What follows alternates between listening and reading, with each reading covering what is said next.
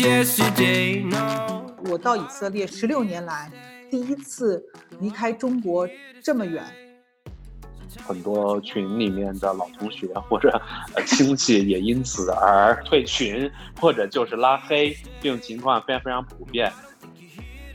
因为他们家里不看电视，没有电脑，更不可能有互联网，然后每个人就是一个诺基亚的那种，所以他根本不知道就这个世界发生了什么。所以一开始实际上花了很多很多的时间去说，这个新冠确实存在的，是很危险的。叫这种原教旨主义者聚集区，会跟警察起冲突啊，会说他们是纳粹啊，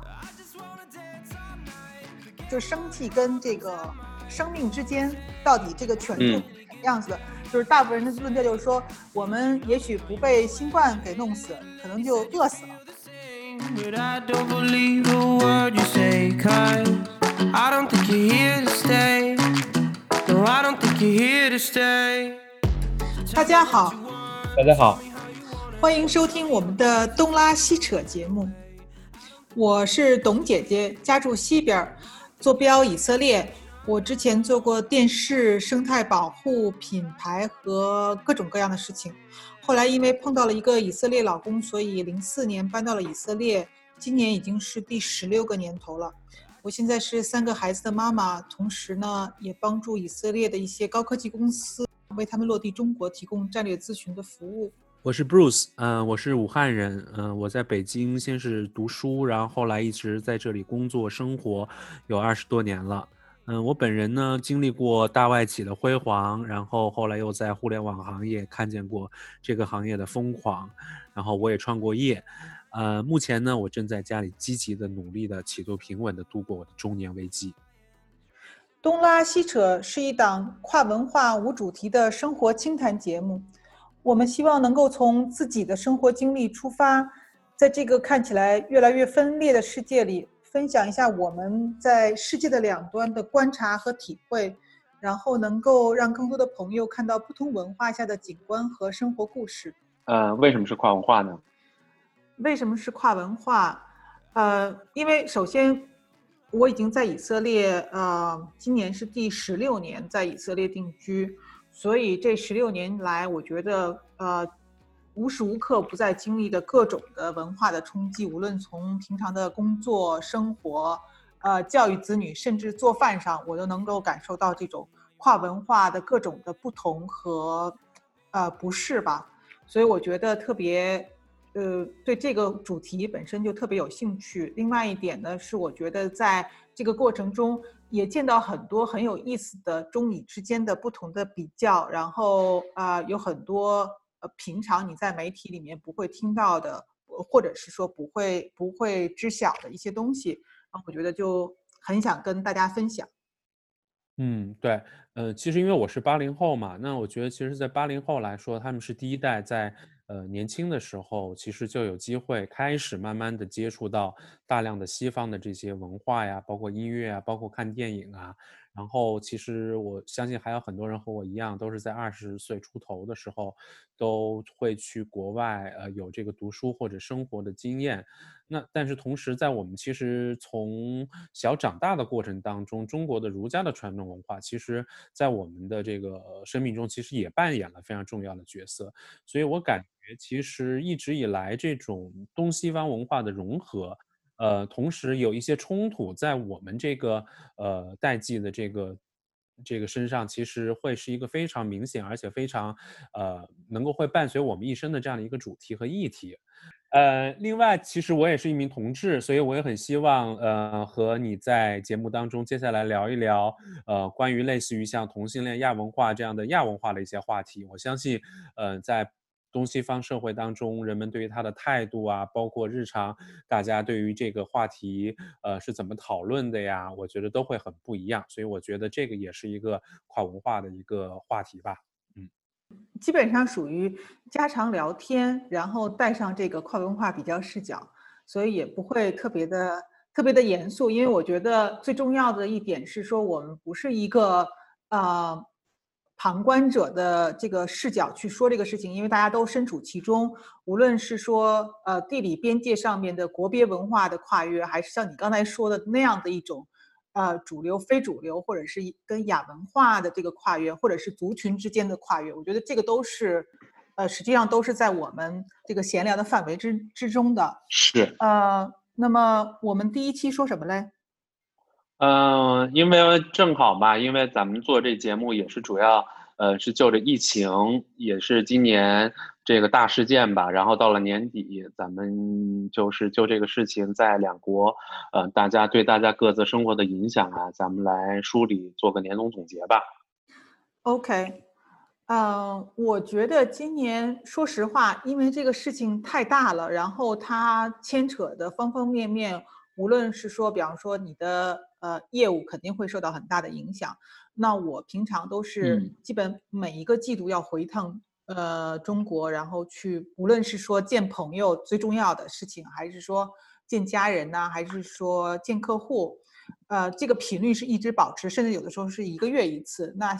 现在这个是有史以来我到以色列十六十六年来第一次离开中国这么远。你知道我有一天做梦，觉得说我梦。梦到我明年回国，就是大家欢迎我的程度，就像那种，呃，祖国 改革开放之后多年没有回国的老华侨回国的那个样子，你知道吗？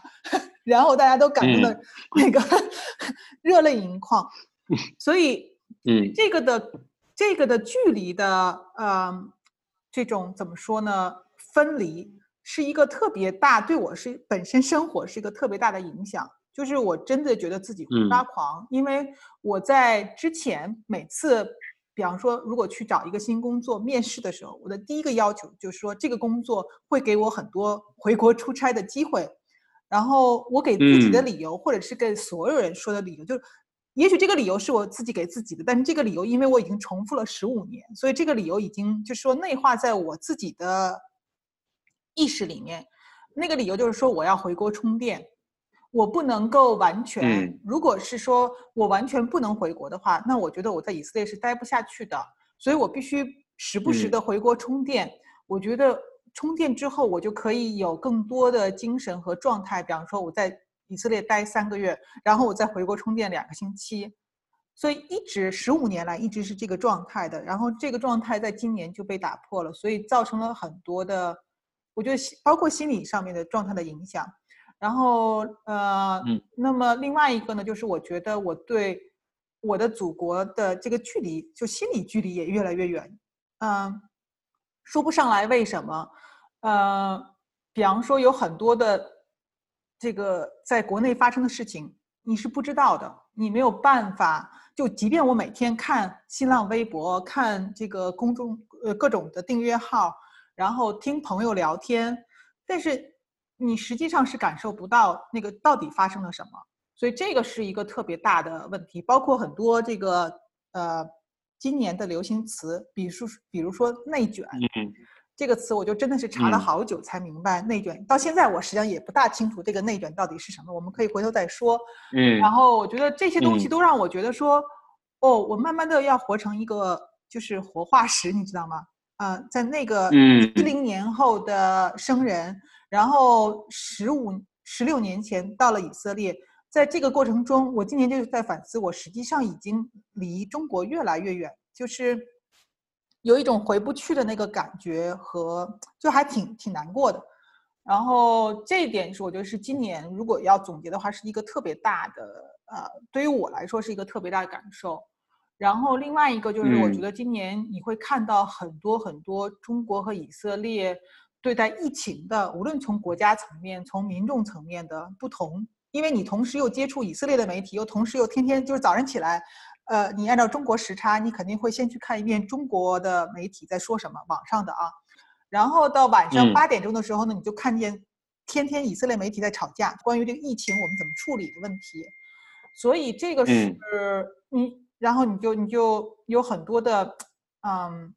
这个不适的。呃，和很奇怪，就觉得说，哇，就一个疫情，一个病毒，竟然能让不同的国家、不同的这个状态的人做出如此不一样的反应，这事儿就觉得挺好玩的。然后另外一个，我觉得可能是说，呃，你在家跟孩子的时间更长吧，这个是我觉得大家好像都有的一个一个感受。再就是我的厨艺提高了，嗯嗯对吧？这个是很明哦，对对对，我还开了公众号，尽管现在没有时间更新了，因为我开了公众号之后，嗯对那个我就需要在家开始做饭了，所以我现在这个公众号没有更新。嗯，对，但基本上我觉得还是还算满意。就是我最大的新年的愿望，可能就是说明年我能早点回国。那你呢？现在现在现在通通航了吗？现在通航了，但是有一个很大的问题，就是说现在通航啊是这样子的，以航直航到上海一个月一个月只有三班，以前是一个星期有三班，所以你可以想象这个、哦这个频率，而且呢，嗯呃，因为中国是绿色国家嘛，所以中国到以色列来你是不需要做这个隔离的，但是我要回去的话啊就要做隔离。我我实际上算过这个账，就是说我想着我要隔离两周，然后我肯定我都这么久没有回去了，我怎么也得就是活蹦乱跳两周吧，那就意味着我要一个月的时间，至少一个月的时间离开以色列，那就毕竟本人有三个孩子，所以也也不大现实，就做这个就飞回去，所以就只能等成本就很高。对，嗯现在就是等等疫苗吧，因为以色列已经呃拿到了辉瑞的一百万支嘛，一百万支还是两百万支疫苗？两百万支好像是。嗯然后所以呢，就是对，就等疫苗吧。嗯，嗯，那你呢？你的二零一九年呢？二零二零年？二零二零年，对，嗯，我觉得今年让，嗯，就是还是有挺大感感受的，特别是今年在年初的时候，我觉得就是其实因因因为疫情发生的是我的老家嘛，那虽然我自己不在武汉，我在北京生活，但实际上我在北武汉也有很多就是同学，之前的老同学，啊、然后我妈今年虽然也来了北京，但是真的也是差一点就留在武汉了，所以整个的我觉得整个的二月，呃一月、二月，其实大家都非常紧张，然后在朋友圈里，其实你也能看到呃不同的声音，所以我觉得今年大家其实这个突然发生的事件，让大家其实突然的被逼到墙角来去思考很多这种社会问题，以及这个社会问题背后，呃，关于这个呃，不管是政府还是说我们所谓的人民群众在这个里面的角色，呃，和处理方式到底应该是什么样子的，也大家也有很多分歧。所以实际上今年给我的一个很大的一个感觉就是，似乎好像，嗯，大家在这个呃对待同一个问题的看法上面的分野变得更加的明显了。然后我我其实也知道很多群里面的老同学或者亲戚也因此而而那个退群或者就是拉黑这种情况非常非常普遍。那我个人其实也有就是认识十几年的好朋友，也因为这个事情，大家其实也也也也也也发生了很大的一个不同的这样的一个意见吧。所以我觉得这个对于我来说，今年是一个很大的一个挑战，因为人到中年了，你知道吗？就是每个朋友都不容易，然后因为这个世界，好像你还能还还要还要丧失一两个朋友，好像似乎就是一个非常无奈的一个结果。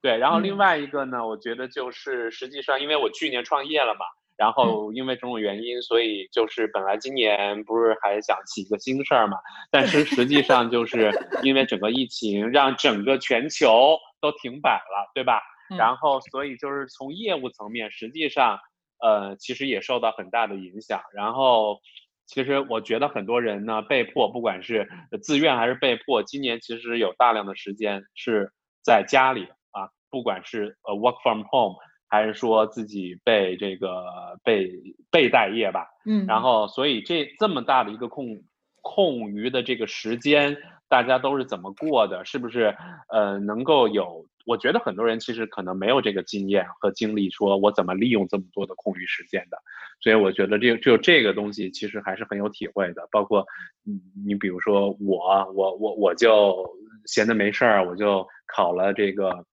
托福和雅思，是吧？重新 重新考了托福好吗？重新考了托福，因为实际上你会发现，就是只有考试，咱们中国人考试是唯一能够让你就是打起精神，然后 非常有这个规律的去学习和 miss 一个 deadline 的一个特别好的一个方式。所以我觉得这个还还这个我们之后的节目当中也可以聊了。那呃，你我们我们今儿就想就聊一下，你刚才说其实同一个病毒，我们原来说同一个世界，同一个梦想，那为什么？今年我们发现是同一个世界，同一个病毒，但是好像大家，呃，似乎又是面临着不一样的这样的一个呃处境，然后各国的政府啊，还有人们对待它的这个态度又很不一样。我觉得这期我们可以聊聊这个。一月份开始的时候，实际上国内都特别特别紧张的时候，以色列完全没有什么任何的感觉。那个时候的以色列，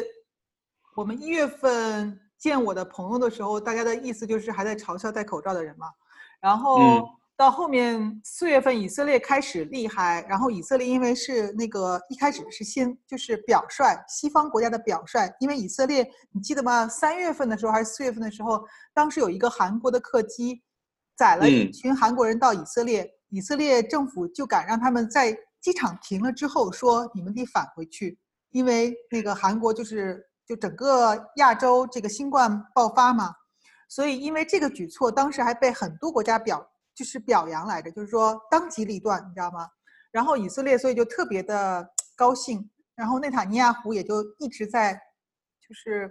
显摆自己做的很很好，很那个很有领导力什么的。然后我记得特别清楚是七八月份的时候，以色列当时已经日增一千多了，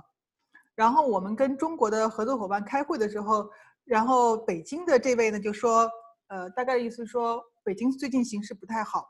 然后以色列也说以色列形势也不太好。我作为一个中间人就说，你们最好说一下数字，因为你们说的形势不太好，实在不是一个概念。北京当时好像是有两三例这个外境外的输入的境外输入啊，对对对。然后以色列听到才两三例，你们就这么紧张，你知道吗？然后就完全不是一个概念，然后包括说这个什么三文鱼啊，就是新发地不是是是新发地对新发地冻的三文鱼什么的，我们真的是照吃。我们现在就完全是呃，前天我们点那个苏式的时候，我还跟跟那个盖说不要不要点任何生鲜的这个食品，尤其像什么现在国内不是又说海淘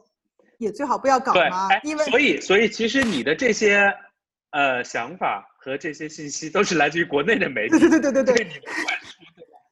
以色列完全没有在谈这个事情，所以我就说嘛，我就觉得说，大家这个病毒是不是不是一回事儿？因为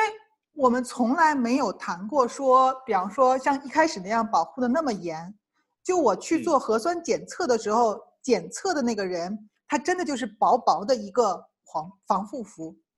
嗯。然后，所以你就觉得说。可是也没有，好像也没有出什么事情，然后也没有医务医护人员感染的，可能有就有几例吧。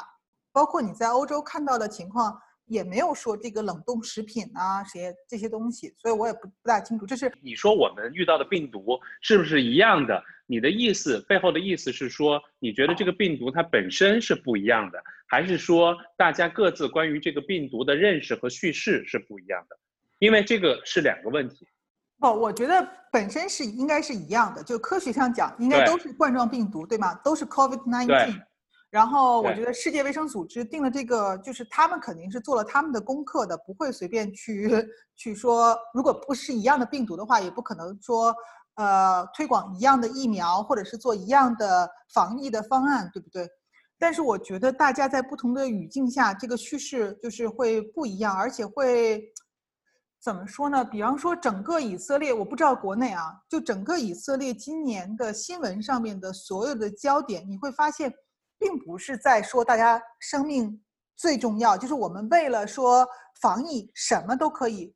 呃，不管，就是防疫是绝对是头等大事，你明白吗？这边也是这么说头等大事，但是你很明显的能感觉到这个 priority 是不一样的。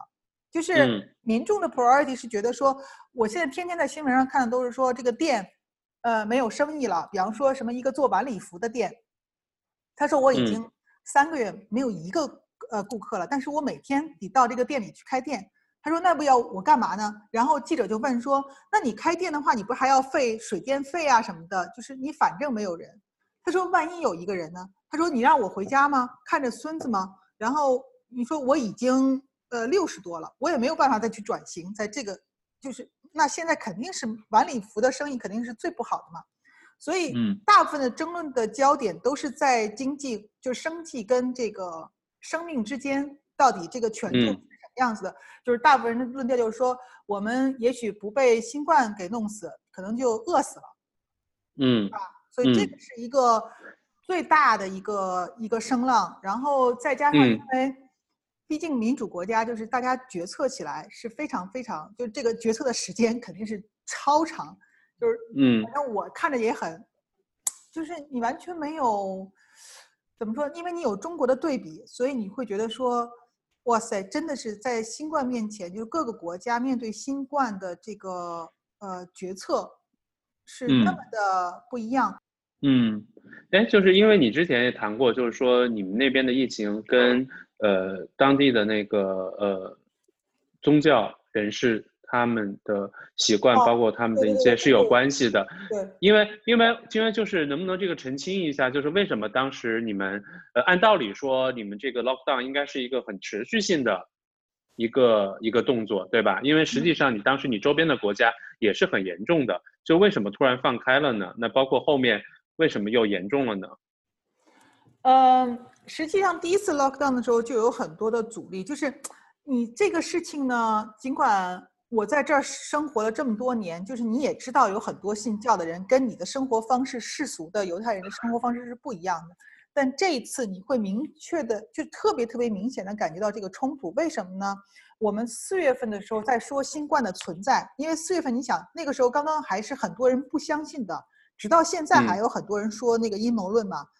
呃，我记得好像四五月份的时候，英国不是还有一个大游行，一万多人，就是说说这个是阴谋论什么的。以色列也是有很多人这么觉得的，然后那个呃信教的这些人，他的一个大前提是说，你要想象啊，我们现在这样做谈话是完全不可能在信教的人发发生的，就是极端信教的原教旨主义者，然后因为他们手里面只就家里不看电视，没有电脑，更不可能有互联网，然后每个人就是一个诺基亚的那种大砖头。所以他根本不知道，就这个世界发生了什么。所以一开始实际上花了很多很多的时间去说，这个新冠确实存在的是很危险的。因为对于他们来说，去念经就是去这个学校去读经书啊，去学习，这个就是是最重要的，就比什么都重要的一件事儿。所以一开始，尤其是我们是在第一次是在逾越节，就是犹太教最最重要的一个节日，要做 lockdown。就是你不能去庆祝，不能大规模的去做这件事情，不能做婚礼嘛？那这个对于就是起了很大的冲突。当时就是会有很多呃叫这种原教旨主义者聚集区，会跟警察起冲突啊，会说他们是纳粹啊，就反正还挺厉害的。呃，因为你想犹太人说另外一个犹太人是纳粹，这个是一个非常非常厉害的一个一个谴责。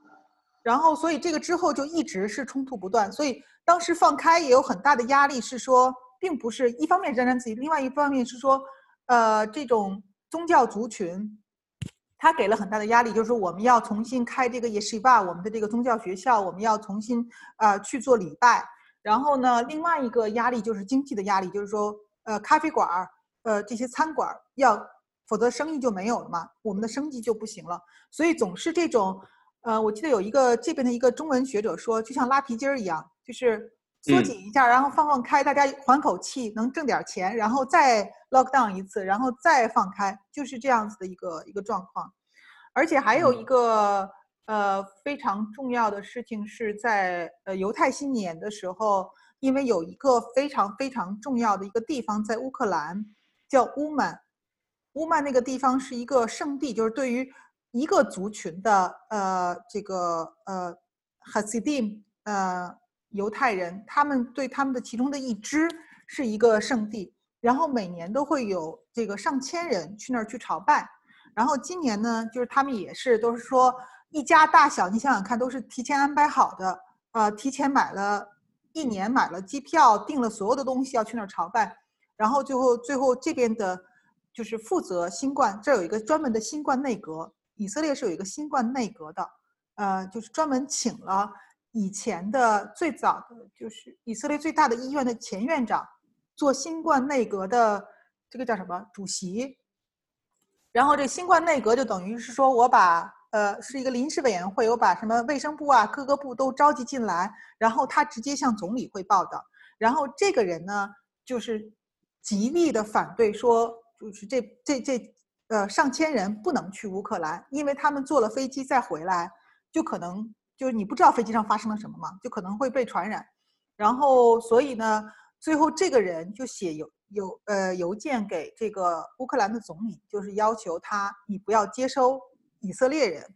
然后然后这个这帮以色列的犹太人，就是特别信教的这些人呢，就觉得说啊。你吃里扒外，就是说你你把我们损坏了我们在乌克兰的声誉，就好像是我们要带病毒进去，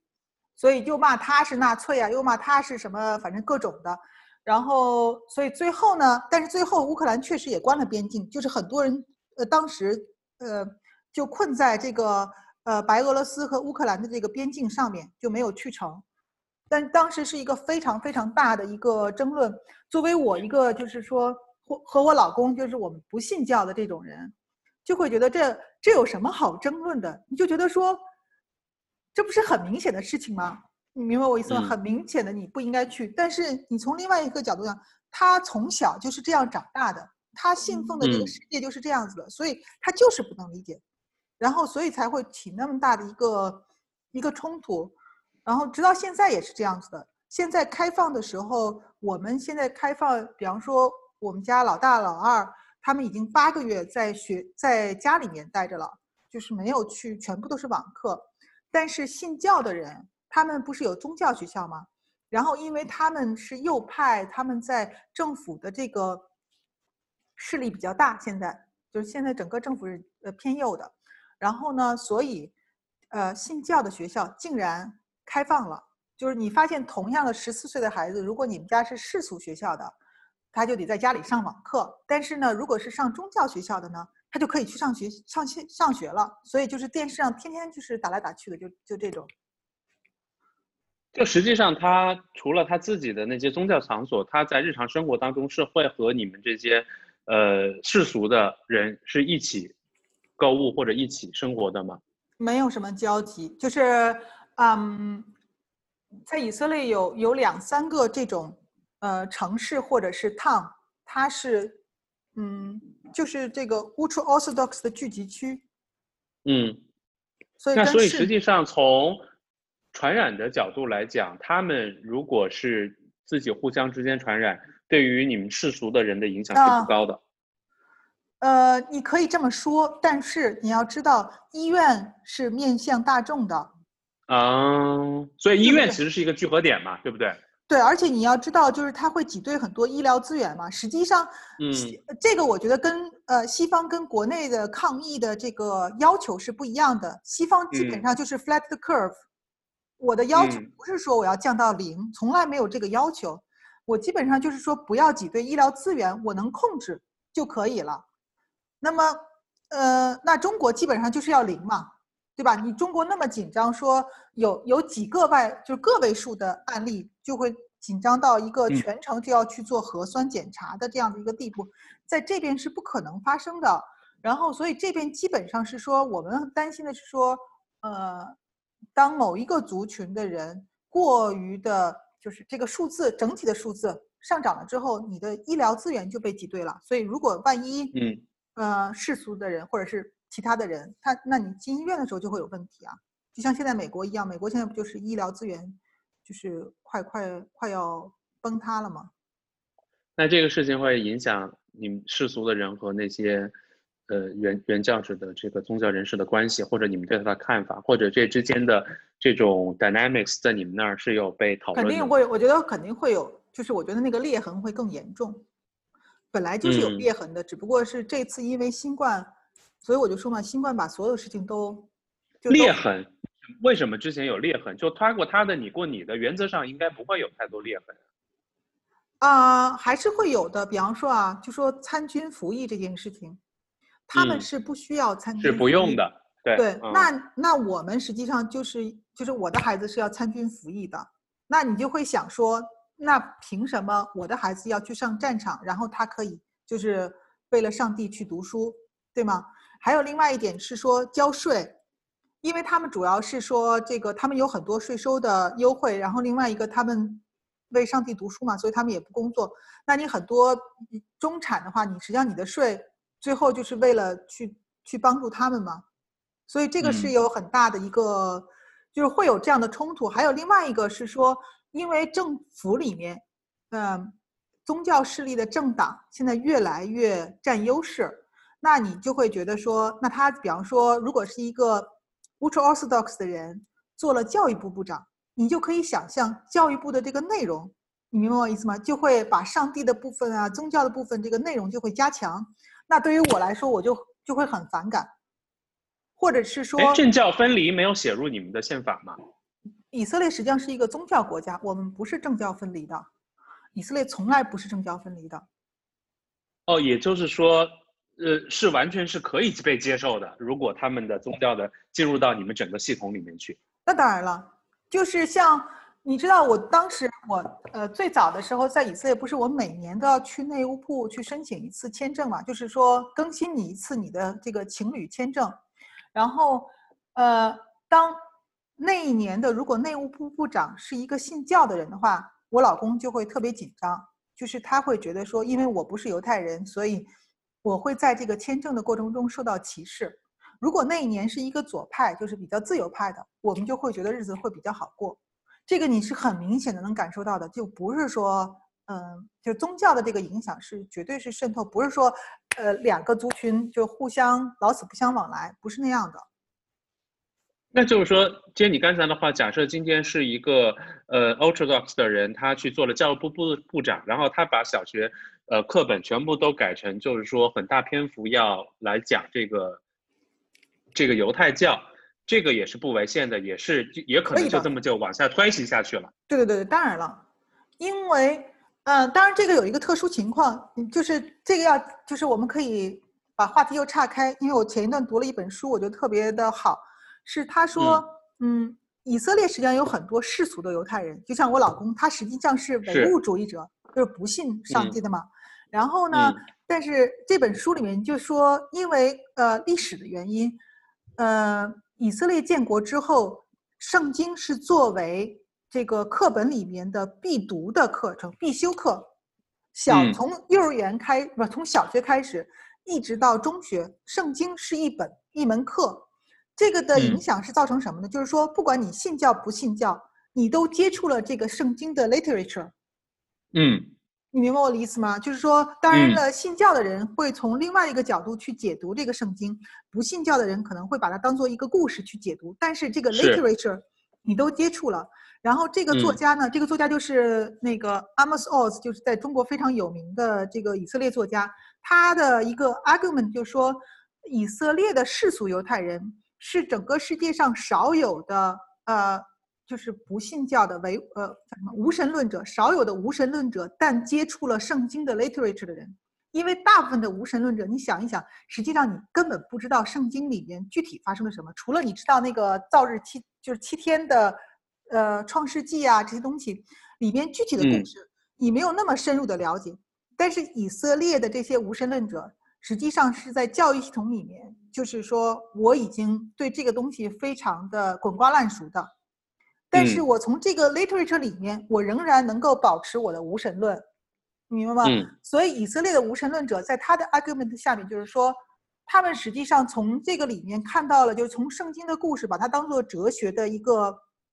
或者当希腊神话那样去看的，而不是当做一个上帝的、呃旨意，或者是或者是一个讲述上帝成立的这么一个证据来看的。那么这个实际上会给他们另外的一个。呃，怎么说呢？呃，就是他对他对宗教人士的那个理解是不一样的，就是跟比方说我们呃社会主义红旗下教育出来的这个无神论者和这样教育下来的无神论者出来的这个想法各方面的理解是不一样的，这是他的一个非常大的一个 argument。所以我就嗯说，呃，以色列的这个教育系统里面，圣经是本来存在的，所以他有理由，当一个信教的 ultra orthodox 的人做呃教育部长的时候，他是可以在这个课本上调整，就是我只不过是说增加这个比重，对吗？我并没有说，嗯，呃，增加一门课程，我只是增加这个的嗯。比重，还有包括一些呃，比方说对这种嗯、因为很多时候这种宗教内容是润物细无声的，你可以通过别的方式呃加进来的，所以这个是一个嗯。非常、非常重要的呃一个一个呃影响，因为我们自己就是在我大女儿上幼儿园的时候，她就有一天回来就跟我们讨论说上帝存不存在这件事情，在她五岁的时候，嗯。然后就是因为嗯。那一年的时候，呃，那个就是这种宗教政党上台了，做教育就反正就是不只是教育部，反正整个他的力呃势力比较大。然后那一年我们就发现有很多幼儿园的阿姨是信教的这个呃妇女，嗯，所以他就会然后你，怎么办？我们就后来就换学校了。不是你，你明白我意思吗？就是说这个东西实际上你课本上都没有没有要求的，但是因嗯为你的、嗯呃这些阿姨变成了信教的人，那自然而然她平常说话的时候啊，她就是你知道吗？她都会有这个影响的，哎那你们逃不了以色列的以色列的学校，就是因为你刚才更多讲的是，嗯，就是 Orthodox 嘛，那嗯有也有就是普通的犹太教的，也有这个所谓的世俗的，你大概的它的一个比例和一个分布大概是什么样子的？Ultra Orthodox 应该我不知道具体的，我可以查一下具体的比例。Ultra Orthodox 肯定是最还是小的一部分，然后另外一部嗯分就是说属于这种 conservative 呃 Jewish，是那种戴花的小帽的，不是戴黑的那个嗯大檐儿帽的。然后他们应该是比较大的比例吧，而且另外一点你要知道，他们一家子都生个七八个，就是你在这嗯个人口学上人口比比哎，上，对对对，就是跟欧洲的问题一样嘛，就是穆斯林的出生比例越来越大，所以你自然的、自然而然的这这种呃白人的比例会下降。那么这边也是一样的，就是呃 Ultra Orthodox 的越信教的人，他的这个生育率会更高。呃，尽管世俗的以色列人的生育率实际上是已经非常高了，就在整个 OECD 国家来讲，以色列的生育率是三点二七吧，好像是。然后像像我们家属于就是普通的，就是生三个三个娃，呃，那么但是你也扛不住他们生七八个娃，所以这个这个比例就会自然的升高。在几年前，就是一年级的入学的比率啊，入学的这个人口分布，嗯呃，信教的人就已经超出了信教的孩子，一年级的信教孩子已经超出了这个世俗的这个孩子的比例，哦，你明白吗？那个对于我来说是所以世俗是少数派，现在绝对的少数派，那个对于我来说是一个挺可怕的事情，就是哎对，那如果如果如那那他们通常会进入同一类学同一同一个学校吗？就世俗的和这个信教的不会，呃一般不会，对？吧一般不会？OK，因为哦，那还能比较理解。对，因为信教的就是男孩子一般是要进 yeshiva 的，yeshiva 就是你就不读别的，只读圣经和其他的各种跟圣经相关的就是解释类的经书，呃，然后这个他们叫密施那，还有一个呃塔木德。那么嗯。呃，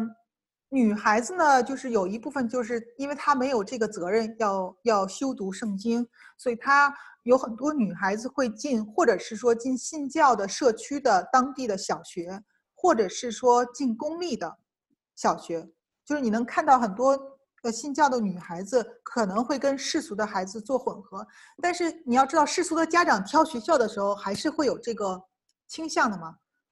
大部分就是你还是往分裂的那个方向去走的，就是我呃物以类聚的这样的一个方式去去挑选我的学校，所以呢，它自嗯。然而然会有一个就分开了，嗯。对啊。嗯，就是因为我在考虑的就是说，比如说这次公共话题，这次公共危机这些话题，在学校或者在这些公共媒体上面的讨论，会信教的和不信教的之间的争争论和争锋，会成为你们日常生活的一个主要的一个一个生活的一个面向吗？你说我们在家里讨论吗？我们在家里不讨论。你你们家当然不讨论了，你们家不是那个都是那个世俗人嘛？我的意思就是说，比如说在公共的媒体上面，或者在公共空间里面，这些，嗯，主要是主要是讨论哪些？呃，媒体上主要讨论还是说，这现在主要是教育的问题，就是说学校放开的问题。为什么？嗯，信教的这些学校先放开，然后我们世俗的孩子不能上学？呃，所以这个是一个绝对的焦点。因因为实际上在第二次 lockdown 之后，就是我觉得信教的人他对这个新冠的接受也有一个过程嘛，因为他这个信息是实际上跟我们的信息的。呃，access 是不一样的程度，所以等于第二次 lockdown 之后，说实话，信教的族群他们也更注意了，所以呢，他就会实际上他那个感染率啊，各方面是在下降的。嗯，所以你现在实际上没有没得说，就是你没有办法去批判人家了，你明白我的意思吗？就大家都都差不多，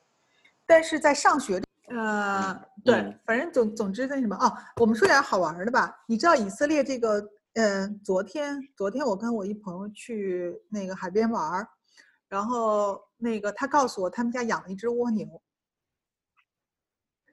就是啊就是普通的蜗牛，就是下雨之后在那个路上会爬的那个蜗牛，你知道吗？然后他们家养了一只蜗牛。然后，因为他们家有一个小朋友，反正估计也无聊，然后就养了一只蜗牛。然后她老公呢就开始研究蜗牛吃什么呀，然后研究一下看，嗯，那个以色列是不是还有别人养蜗牛啊？然后就发现了一个惊人的趋势，据说新冠这一年，以色列养蜗牛的人有无数养蜗牛的人，为了要陪伴，你们啊？为什么是蜗牛呢？就是很容易看到嘛，然后也是个小动物，对不对？那你养蜗牛跟养乌龟有什么区别？然后是，对，这个也是你想不到的吧？就是以色列会开始养蜗牛。所以，所以就是就是就是路边的那些蜗牛，然后抓过来在家里养，是吗？对，就跟你收收留流浪狗一样，你收留了一个流浪的蜗牛。嗯，好吧，蜗牛吃什么呀？我忘了问了。我明天问一下，你有光蜗牛在我的在我的脑子里都是橘蜗牛，都是用来做对对对对，不不，您您那法国蜗牛跟这不一样，然后反正就是对我还挺挺意外的，能够嗯有这个蜗牛这件事情，所以对，所以那那你的疫情之下的生活呢，我都已经说完，你都回到你没有说吧，我感觉就是。国内抓的还是真的非常严，你包括他在每一个呃公车上，包括地铁的每一个车厢，它都会有一个协管，这个协管就是非常严格的确保你戴上了口罩，而且戴的姿势是对的。我每次坐公车或者坐那个呃地铁的时候，都会被人揪，因为我就是很 liberal 的一个，我就会把口罩拉到鼻子以下，但是每次他都会。他都会上来说你这个带的不对，你要，所以我就觉得说国内的，你从某种意义上说，为什么我觉得今年大家觉得是这种民族自自信心提高了啊？好像就是觉得说我们的认真劲儿能够办成一件事儿了，就是好像是说啊，这个确实是我，对吧？就是好像我们一直都被说你中国这质量又不行，大家又非常的你知道就是非常的不严格，对吧？很多时候你就非常的松懈啊。或者是非常马虎，但这次好像在这个问题上面，我们好像觉得说特别牛逼。是是是，这个我绝对世界楷模，你知道吗？这次中国绝对的。然后我们在以色列天天就是说，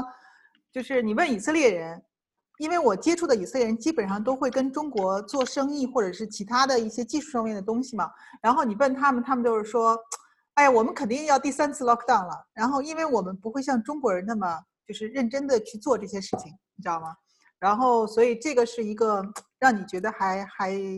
还挺不错的一件一件事情。然后，但是你会对雅思雅思雅思问我的第一个问题说你你你你的家乡是哪？我说武汉，the epicenter of the COVID-19 crisis。太能拽了，我觉得也蛮妙的。好吧，嗯，所以你是不是特别自豪啊？我自豪啊，就是因为作为武汉人，就是我还跟博文说，就是以后就是自我介绍的时候，这就是一个 world renowned city 了，你知道吧？就没有人不知道武汉了呀，一一炮打响。真的是。但是现在武汉已经完全正常了，对吗？嗯，完全基本上是完全正常了。我妈她现在基本上每天都去跳舞，他所有的这些都没有任何的受到影响。我觉得武汉现在应该更，呃，相对来说应该是更安全吧，因为他们有这根箭悬在脑袋上面，嗯，他们肯定的那种细腻的度更注意一些了。嗯就是现在接下来的应该就是要看，嗯，流感的这一次，然后。怎么怎么能够和这个病？因为张博文不是说了，这个其实非常正常的，就是多病复，就是并行的去来，来去防防御嘛。那所以所以就造成了说，为什么今年疫苗非常非常难，流感疫苗非常非常难打。我跟你说了嘛，就是对对对，因因为因为我跟博文就是那那种特别怕死的人，然后我们每年都去打流感疫苗。然后呢，今年呢，我们就说那那这就就这肯定要打了。然后我们都要去和呃，就是去那个。和睦家，或者是去那个呃维士达，就是那个，就是那个，就是那。都好贵吧？对，就是私立的啊医院，然后去预约，对吧？然后你知道，今年我们从九月份开始，它一般都是在十月底的时候开始发，然后就是正规的大规模。但之前九月份陆陆续续就好了，但是我们这一次，我们它现在全部都变成了秒抢，就是你已经不可能到前台去预约说我去打这个疫苗了，全部在他的公众号上面要去做秒杀，我们就根本就秒杀不到。然后博文第一次他就秒杀到了，然后呢？我们家就变成我就没有秒杀到，然后我就陷入了极度的焦虑，因为一个有一个没有，那对于这个家来说没有用，相当于没有没有用。然后我就一直秒不到，因为它就是整个北京那家一个北呃一整个北京那一家医院每周就放出一百一百个号，因为它疫苗生产供应不上来，然后呃所以呢，所以它是陆陆续续的推上推上那个市场的。然后呢，他就是很多时候，他就直接很多都就直接到了社区医院，或者他就直接到了那些三甲医院。那你约你也是永远都约不上，电话你就根本就打不通，对吧？所以那个时候我就异常焦虑啊，我就想尽了一切的办法，我想我怎么能够搞搞到这支疫苗。然后我就我就在网上也找了，网上现在那个阿里淘宝上面、某宝上面也有那种代。帮你代预约的，然后他加了一个两百块钱的手续费，但实际上他那边根本就没有疫苗，他也是再去想办法去看哪个医院。就是网上黄牛对吗？对，就是网上黄牛，但是也搞不到。然后我就我就我我我那两周，我那三周就是焦虑大爆发。我想怎么办？这个随着这个入冬是吧？然后然后更可怕的是，我其实你其实知道，就是流感疫苗它是需要四周。它才能够让你产生抗体的，这个是我今年才得到的一个新知。我一直以为就是说，你打了之后，你就马上能够能够生能够生效，能够防止流感，不是的，要一个月。然后我一算，妈呀，我这还没有打，马上就要入冬了，这还要 take one month。然后呢，我就开始打每个社区的电话，然后最终呢，我是在三里屯儿，三里屯儿社区，他就说我们这个社区是你可以来限排。不是不是电话电话的，那我想只要是限牌，咱们中国人不怕排队啊，限牌就有希望啊。然后我就是在十月份的时候，十月底的时候，我就我就去了那儿。我是中午，呃，他是下午一点钟开始，我是大概十二点钟到的，排了一个小时。第五号，我终于把那个疫苗给打了，排上了。你知道吗？所以今今年这个疫苗真的是一根本就根本就根本你就排不到。现在听说陆陆续续就已经好了，但马上就要进入高发期了。所以这个这个东西是，而且然后当时我有一个很大的一个感觉，我还发了一个朋友圈，我就说，嗯，流感疫苗尚且今年都是这么样的困难，而且我已经是一个就是到处想办法能够去知道 computer literacy 又行，然后又通过各种 network 都这么难打，我在想那个 COVID nineteen 的疫苗出来的时候，那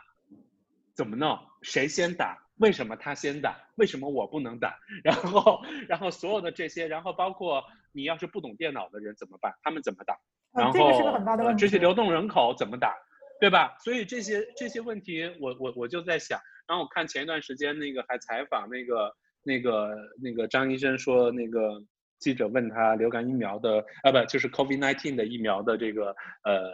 接种的顺序，他也只能说会根据国家的有关政策，然后呢先是高危人群，这个可以理解，就是比如说你医院的护士、医生，然后包括就是大。大龄、年龄高龄的人士，年龄高龄的人，然后这些人，但是，那你这一波打完了，实际上你接下来你可能大家又得抢，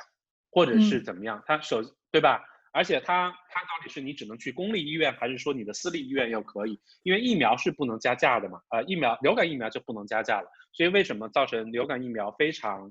呃紧缺？今年也是因为流感疫苗我国的接种率其实是非常低的，我国的接种率只有百分之三。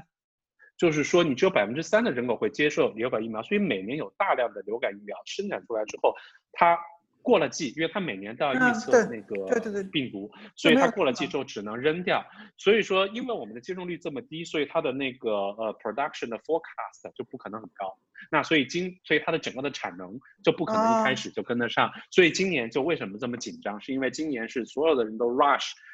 去打打疫苗，这个行为是过去。前所未有过的过的，所以他才会造成他这么紧张。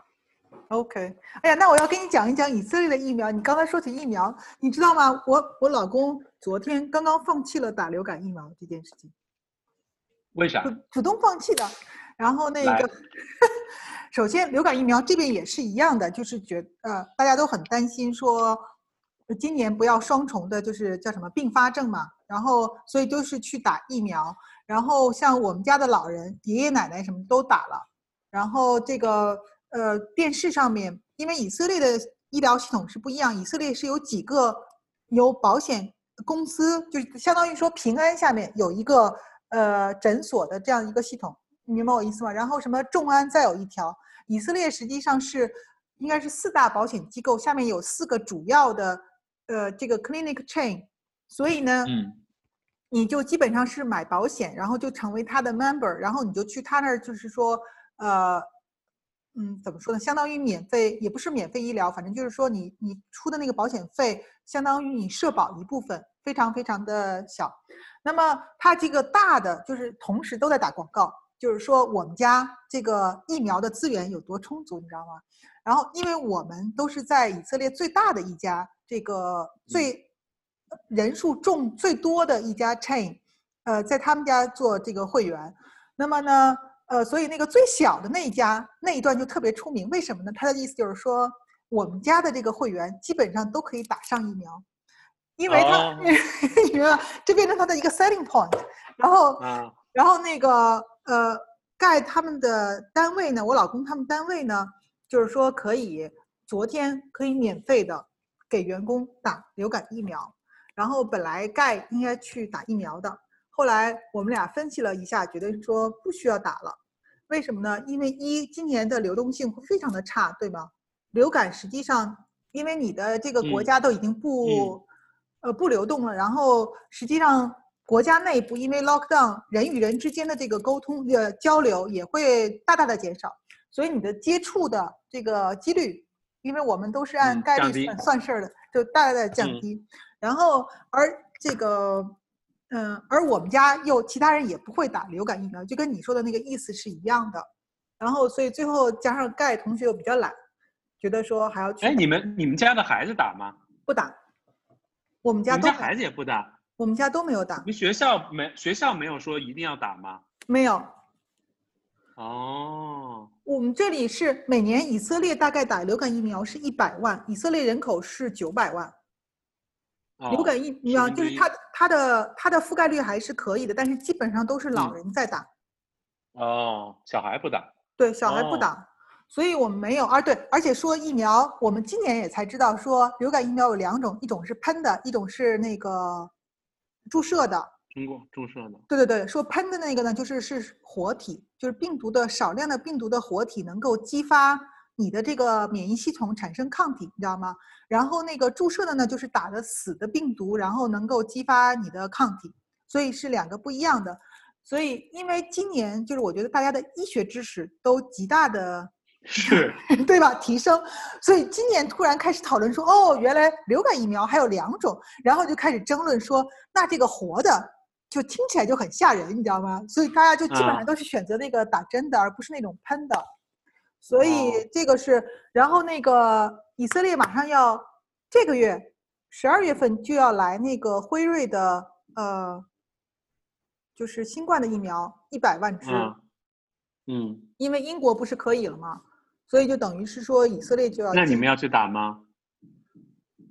它也是按照这系几个系统分发吗？不他首先是要做医医护人员和这个老人的，我们肯定不是嗯排上。然后那个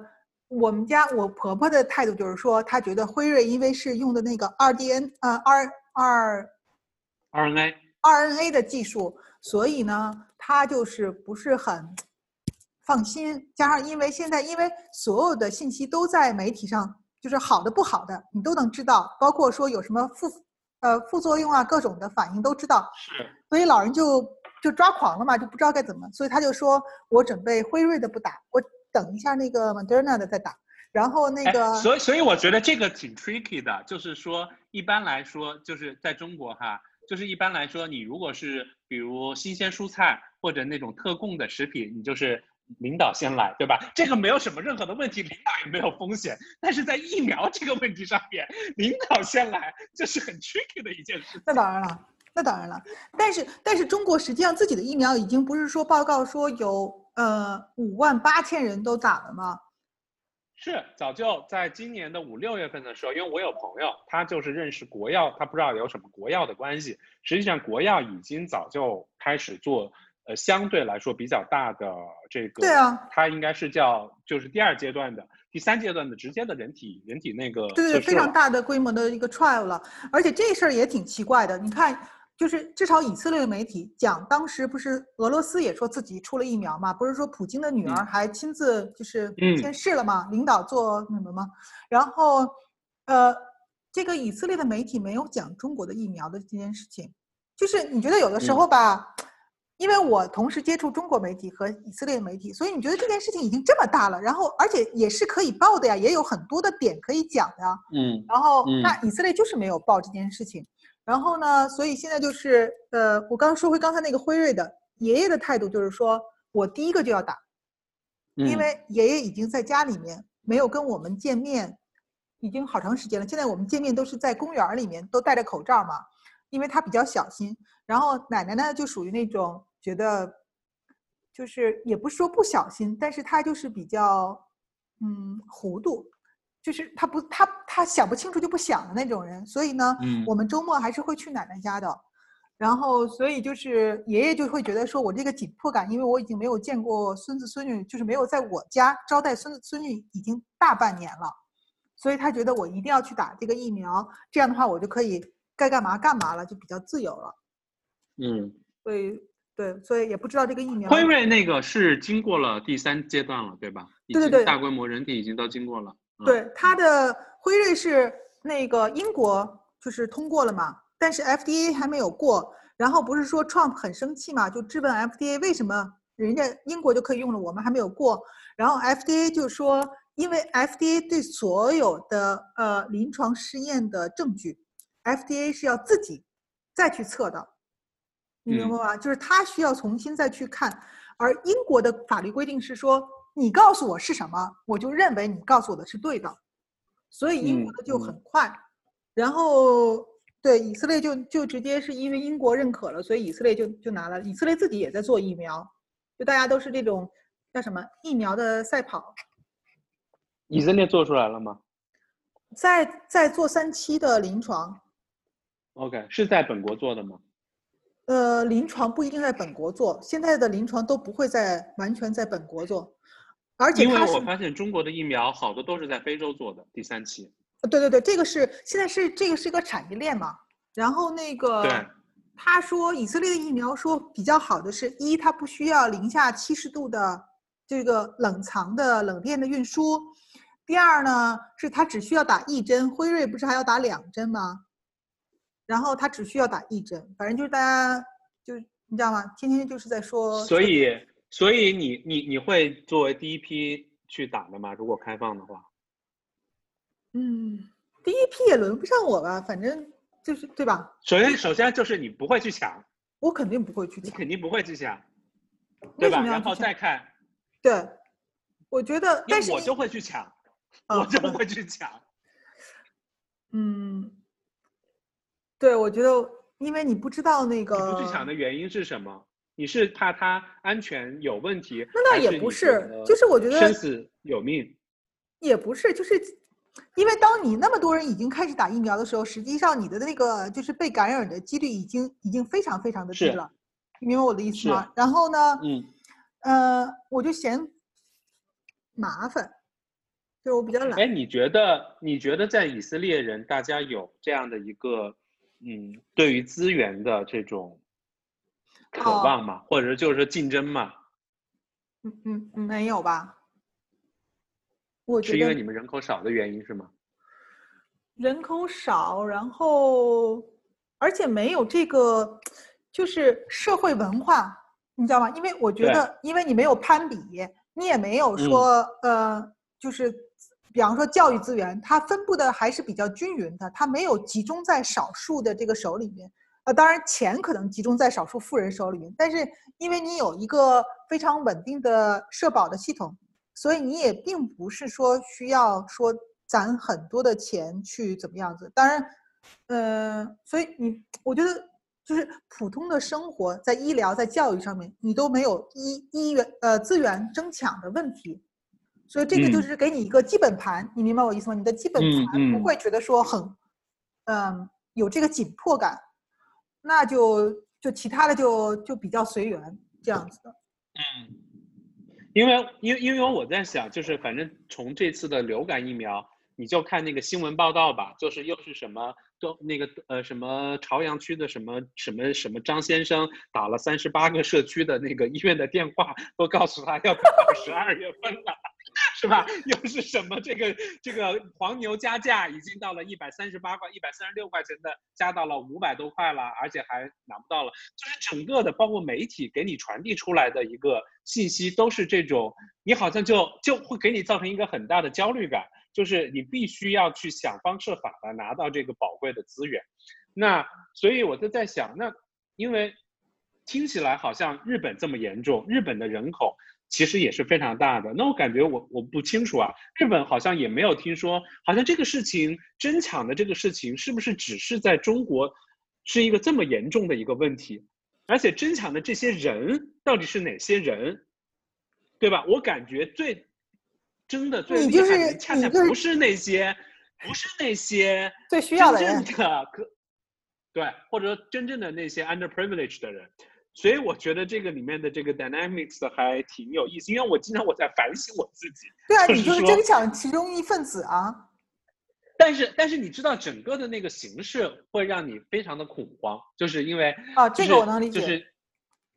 对吧？就是就会会让你觉得说，你如果没有拿到这个东西，就很有可能你就会对吧？就会 somewhat 在一个很更这个危险的情况下面，因为这后面牵扯到的，就像你刚才讲的，后面牵扯到的是方方面面的，包括你的医疗资源，对吧？你实际上你你你到底你又不是我们说你又不是赵家人，你又不你又进不起和睦家或者进这种私立医院，那你最后你去公立医院的话，那其实得病之后怎么办？对你对你的你的人工占有的人均占有的资源实际上是非常非常少的嘛。所以这个是一个确实是一个问题，因为在这边的话，就是我这样说啊，呸呸呸，就是我们家如果真的是，首先他在对待轻症病人的态度上面跟国内也不一样，这个我之前说过嗯，就是我们基本上就在家自己隔离了，也没有人去就是说要把你专门的隔离起来或怎么样的，就是说你在家自己隔离，自己自己对自己负责任。然后，如果你真的是变成了重症病人，你需要去医院的话，